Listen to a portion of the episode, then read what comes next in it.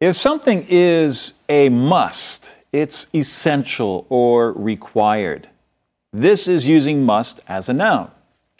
If you're visiting London by yourself, a map is a must. Or if you come to Taipei, the National Palace Museum is a must. Right, that means the National Palace Museum is a place that tourists should not miss. Here's another example doing your homework every day is a must if you want to do well in school. So, from these examples, we can see that a must can be a thing, like a map, a place, like the National Palace Museum, or an activity, like doing your homework every day.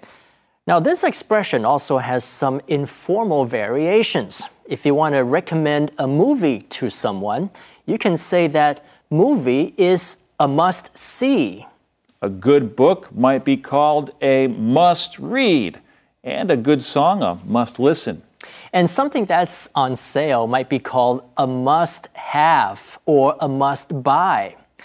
Have you seen the new cell phone? It's a must have.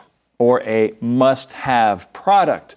That's using must have as an adjective. But do keep in mind that these are all informal expressions. So use them only in informal settings. 我们知道 must 是必须、一定要的意思，但如果某样东西是 a must，那就是一个不可少的东西。这是将 must 当名词用，也就是一个比较口语的用法。比如说，If you're visiting London by yourself, a map is a must。你如果单独一个人去伦敦，那就绝对要带一份地图， 那是一个 must 不可少的东西。或是想要得到好成绩。Doing your homework every day is a must。天天都要写功课是最基本一定要做的事。